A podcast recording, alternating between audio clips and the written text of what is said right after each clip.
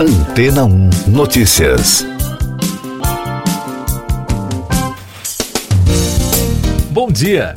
Pesquisadores que investigam vestígios humanos de Pompeia, na Itália, conseguiram extrair material genético de um homem e de uma mulher que ficaram presos na histórica erupção do Monte Vesúvio, que soterrou a cidade romana em 79 d.C.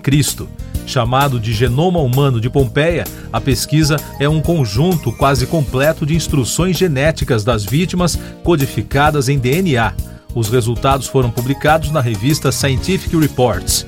As duas pessoas foram descobertas pela primeira vez em 1933, no local que os arqueólogos de Pompeia chamam de a Casa do Artesão. Um estudo recente sugeriu que a enorme nuvem de cinzas da erupção pode ter se tornado letal para os moradores da cidade em menos de 20 minutos. Segundo a antropóloga Serena Viva, da Universidade de Salento, em reportagem da BBC, as duas vítimas analisadas não estavam em uma posição de quem parecia estar tentando escapar. Agora, novas pistas foram reveladas neste novo estudo. O professor Gabriele Scorrano, do Centro Landbeck Geogenetics, em Copenhague, que liderou o estudo, afirmou que tanto a preservação quanto a mais recente tecnologia permitiram extrair uma grande quantidade de informações de uma quantidade muito pequena dos restos humanos. O estudo genético revelou que o homem continha DNA intacto suficiente para decifrar todo o seu código genético. Isso mostrou que ele compartilhava marcadores genéticos reconhecíveis em seu código com outras pessoas que viveram na Itália durante a era imperial romana. O professor Scorrano disse que há muito mais a aprender com os estudos biológicos do local, especialmente sobre a biodiversidade da época. E daqui a pouco você vai ouvir no podcast Antena 1 Notícias. Bolsonaro propõe zerar ICMS dos combustíveis e pagar diferença aos estados. André Mendonça pede vista e trava julgamento de deputado caçado. Governos fecham declaração sobre clima para a cúpula das Américas. O presidente Jair Bolsonaro propôs na segunda-feira que o imposto sobre circulação de mercadorias e prestação de serviços, o ICMS, de combustíveis, seja zerado com compensação aos estados pela perda com arrecadação.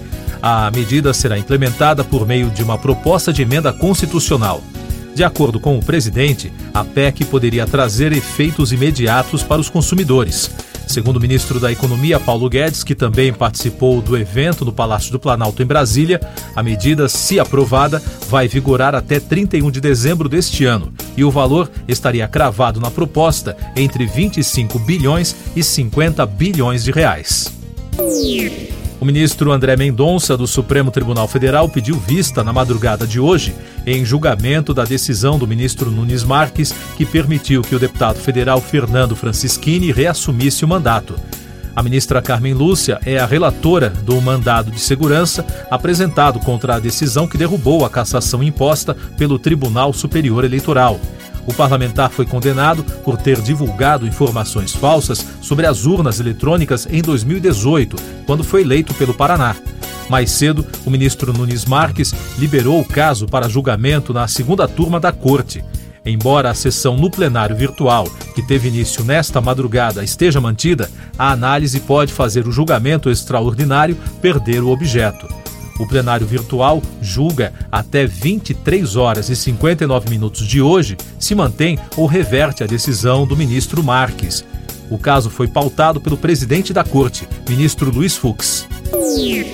Representantes dos países que participam da Cúpula das Américas nos Estados Unidos chegaram na segunda-feira a um acordo sobre o clima.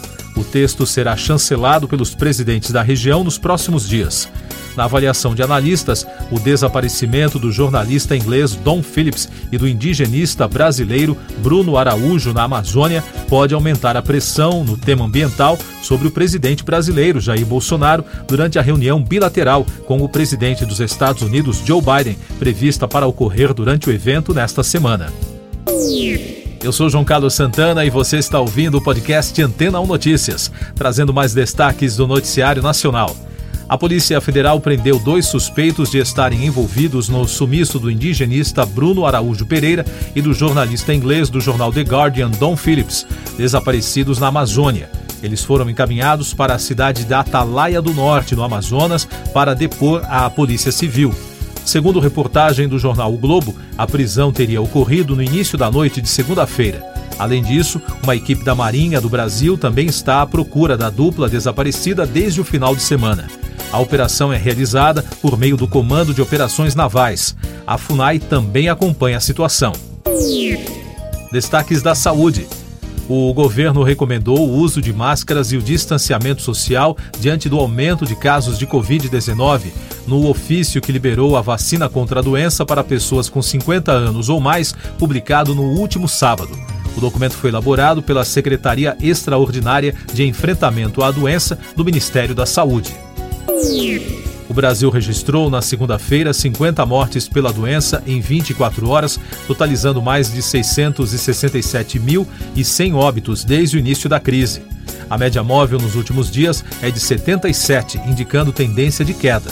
Também foram registrados 28.800 novos casos, somando mais de 31 milhões e 100 mil.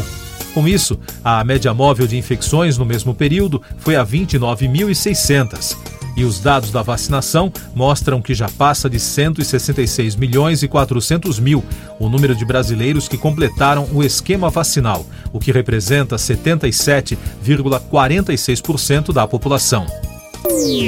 Destaque do Congresso.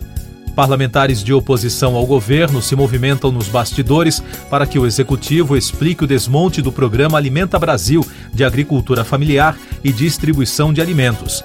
De acordo com reportagem do portal UOL, o governo federal zerou o orçamento do programa. Na Câmara, a deputada federal Fernanda Melchiona enviou questionamentos ao Ministério da Cidadania sobre o caso. Economia. A Agência Nacional de Aviação Civil, a ANAC, aprovou os editais e contratos para a concessão de 15 aeroportos e marcou o leilão desses terminais para 18 de agosto. Entre os aeroportos a serem leiloados está o de Congonhas, em São Paulo. Será a sétima rodada de concessão de terminais que respondem por 15,8% da movimentação de passageiros em todo o mercado brasileiro. Destaques internacionais no podcast Antena 1 Notícias. O primeiro-ministro do Reino Unido, Boris Johnson, venceu a moção de desconfiança no parlamento, motivada por festas em gabinetes do governo que quebraram regras de lockdown da Covid-19. Com 148 votos pedindo a saída de Johnson e 211 a favor dele, o premier permanece no cargo. Na República Dominicana, o ministro do Meio Ambiente, Orlando Jorge Mera, foi baleado e morto dentro do gabinete, informou o governo do país caribenho. Segundo o porta-voz da presidência, Homero Figueroa, Miguel Cruz, a pessoa identificada como autora do disparo, era um amigo pessoal do falecido ministro. Música. Um violino de 1679, feito pelo famoso artesão Antônio Stradivari, será leiloado no mês que vem, podendo chegar a 11 milhões 310 mil dólares. O Heulier Stradivarius é o violino ornamentado mais requintado já feito pelo italiano e um dos mais requintados instrumentos da marca. A Casa de Leilões Christie's está oferecendo o raro instrumento no evento marcado para o dia 7 de julho. Siga nossos podcasts em antena1.com.br. Este foi o resumo das notícias que foram ao ar hoje na Antena 1.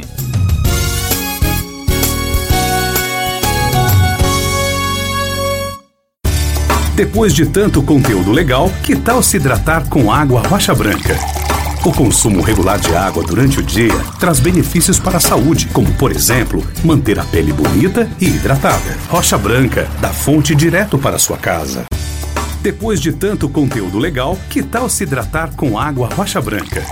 O consumo regular de água durante o dia traz benefícios para a saúde, como, por exemplo, manter a pele bonita e hidratada. Rocha Branca, da fonte direto para sua casa.